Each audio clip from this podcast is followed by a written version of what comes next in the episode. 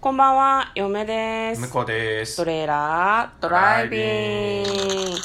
はい始まりましたトレーラードライビングこの番組は映画の予告編を見た嫁と婿の夫婦が内容を妄想していろいろお話ししていく番組となっております運転中にお送りしているので安全運転でお願いしますはい今日もね、はいそうしていこうと思いますはい、妄想していきましょう。さて、じゃあ早速ですが、はい映画の方を紹介いたします。今日妄想する映画はこちらです。ブラッドクラブドールズ2。2020年7月11日公開76分の映画です。はい2だって。 2だったねこれ、あの、予告見た時に婿とも喋ったんだけど、はい2だから、1わかんないんだよね、そうだね私たちね。そう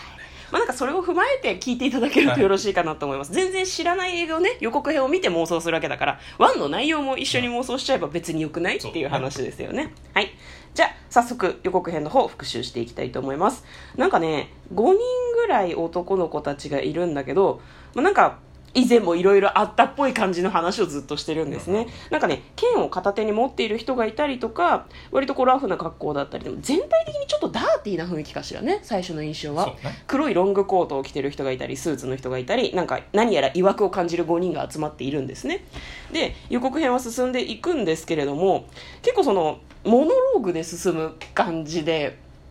なんだろうな詳しい内容はあんまりわからないタイプのやつでしたね八嶋さんが出てたうんうん八嶋さんがなんかベージュのコートを着ているサラリーマンなのかななんかね意味深な言葉を言うんだけど、まあ、あとね女の人も2人ぐらい出てくるんだけどみんななんか女子高生なのかなセーラー服を着たりしてましたねでなんかまあ男性たちとこうなんかいろいろ話をしたりとかするんだけど「復讐の花が咲く」というテロップが出ておりましたなぜ殺したのかそれはひまわりの花が咲いていたからというサイコパス味あふれるコメントが嫁の耳に残っております他の話はなんかちょっとわかんないんだけどアクションシーンも結構あったかな、あとそのなんだろうな柔道着を着てなんか戦ったりしているようなシーンもありましたねなんかみんながどういう因縁で結ばれているのか何目的の5人なのかっていうのはなんかちょっと分かりづらい感じの予告編でございましたでもかっこいい予告編だったねはいということで内容を妄想していきましょうトレーラードライビン曲合ってるグいやいや毎回言ってる気がする FM 風かなとは思ったけど、うんうんまあゲームでよかろうとあえて違うやつを食べるってことねね言ってるか聞こえないけど、んアイス食いながら喋るのやめていただけますかちょっと暑かったからアイス食べたくなってすいませんねこれはあれですねでうんもあのーえっ、と出てたけどえっ、と制作うん原作はいはいあかな原作があるんのだプロダクション IG っていうアニメのあのーアニメの制作会社なのかな、はいはいはいはいあのへー昔あのゲームやあのやるドラってやるドラマっていううんゲームがあってうんあのやるドラそう、うんえっ、とプレイステーションでやってたんだけど、うんあのアニメ作品をあの、なんだろうなアドベンチャーゲームっていうかあへーのシミュレーションゲームシミュレーションじゃないかアドベンチャーゲームって、あのストーリーに沿って選択肢選んでって日いう暮のらしの泣く頃にコロニみたいなみたいなことみたいなうんうんうんうのんかまいたちの夜でにみたでいなそことれそうそれなんだけど、うんあのなんだろうえー、と文章がバーって出てくるだけじゃなくてちゃんと中でアニメーションが動いたりとかうんうんうんうんしてるっていうのでうん作ってた、僕初めて知ったはとね、うんだからとにかくあのアニメ作品作ってる会社なはずなんですよああそうなんだそうだから多分こ今回、あの実写映画だけど多分、うんあの元があるんじゃないかなと回思ってアニメーションのなるほどじゃあアニメっぽい感じの話なのかもねそのそう実際のお話に即してるっていうよりもなんかフィクシアニメョンの的にはせ世界観アニメので世界観まあ多う分それを実写化したのかなっていう感じがあるねんなるほどねえー、まあブラッドクラブっていうぐらいだから5人は兄弟ないし吸血鬼だと思うああなるほどね兄弟吸血鬼にする吸血鬼 ブラッドってつくからさあ大あ体さ、なそるほどのねなんまだあ鬼が出るかって言ってたからねなんか鬼が出るって鬼言ってたね鬼なんじじゃゃあない鬼の血を引くやつらなんじゃないそれがいいかなんかさに日本のっていうか私もあんまりアニメ詳しくないんだけど深夜アニメとかたまに見てるとブラッドなんちゃらっていうのは大体吸血鬼なのよ、ああなるほどねうん、嫁のね少ない経験から言うとだけどでも鬼の方がいいかじゃあ和まあ風まの、あ鬼鬼まあ、ん日本で言うと鬼だけど、まうんあ、吸血鬼もさあ鬼だもんね そもそも論みたいななんかね般若みたいな感じのお面をかぶって戦ってるのか踊ってるのかちょっと分かんないけどそういうシーンがあったんですよね映画の中にねで映もな画予告編の中になんかあの、なうんなんで和和和服系のうん服も着てたし刀で戦ってるシーンがあったから、やっぱりこうなんかこう昔っていうかあの江戸時代とかもっとすそれより前からうの、んうん、うん、なんか因因縁があるんじゃないかはな、あねはあはあでも5人はやっぱり仲間だよね最初に集まっていたいやだからアニメのストーリーとかでう、んあのなんだろうなその昔のうん時代劇風なところはやってうんで実写版の方は現代版みたいなか感じかもしれないねああ次元を超えてリンクしてるみたいな感じかって考えるとね、うんって考えると、うん敵同士の方が面白い気がする敵同士だけど理由があって集まってるみたいなこさあアニアニメ版の方はうん味方同士だったんだけど、とうんえっと今回はうんじ最初敵同士でうんうんうんうんとかね、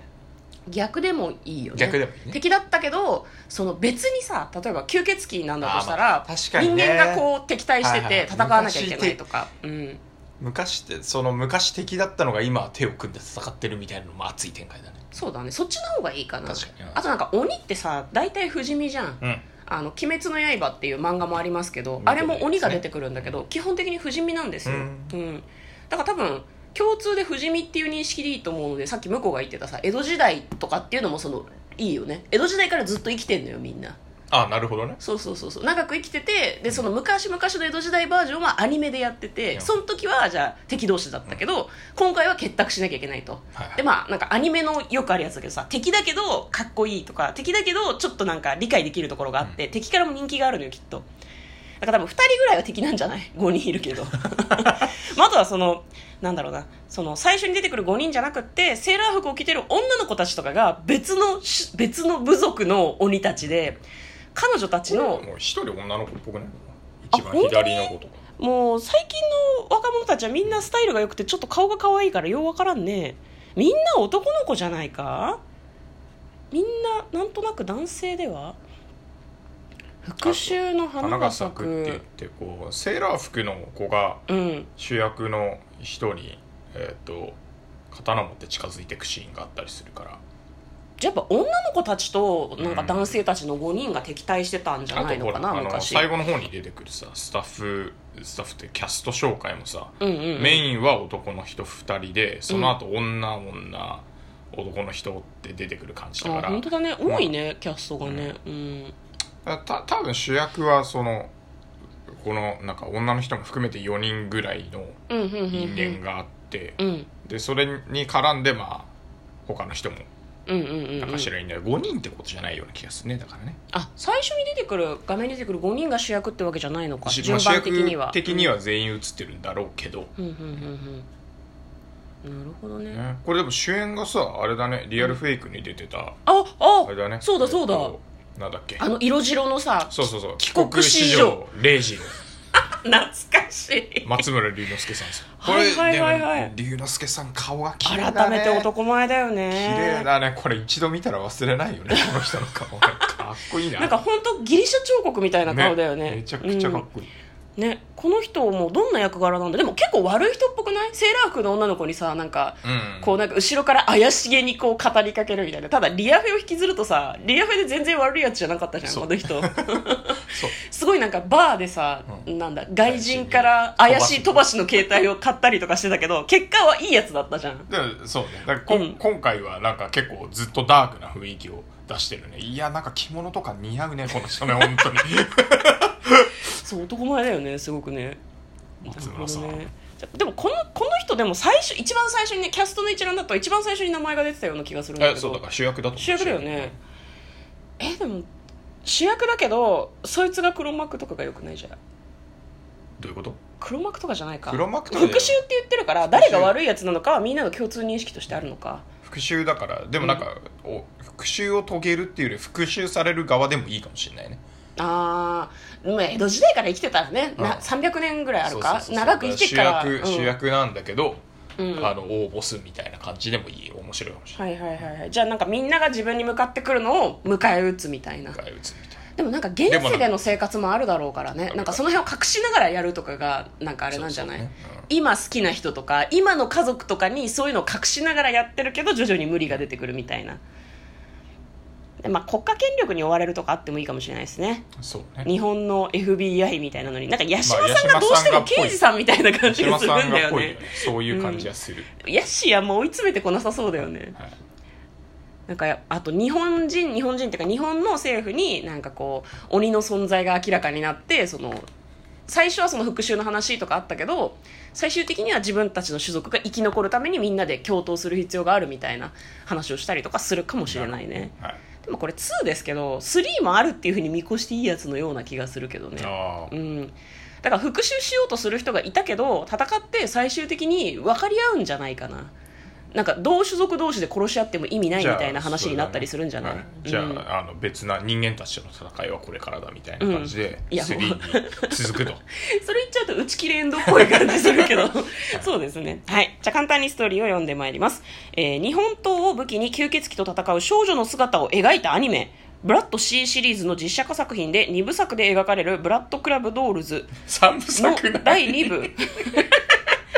サヨという名の少女が日本刀を武器に戦うという設定だけを残し実写版オリジナルストーリーが展開する、あいいんじゃなるほどないねいいんじゃない、なるうほどねん、アニメ版の前作に携わってきた藤崎純一が脚本に参加する、えーでなんかまあ同じ人がメガホンを取ると閉鎖されたはずの地下闘技場ブラッドクラブは場所を変えて営業を続け勝ち残れたら望みが叶い負けたら死ぬというルールのもとで死闘が繰り広げられていあーたなるほど闘技場の VIP ルームには国政を司るトップ政治家たちや裏社会を統治する人をはじめとした人実力者たちが集まり強大な権力を得ようと暗躍するそんな彼らに警視庁の水戸刑事らの捜査の手が迫っていたはいはいちょっと合ってるんじゃないなるほどねねはい非常に気になる映画です3はねなさ そうです言うな言うなということで嫁と向こうのトレーラードドライビングまったね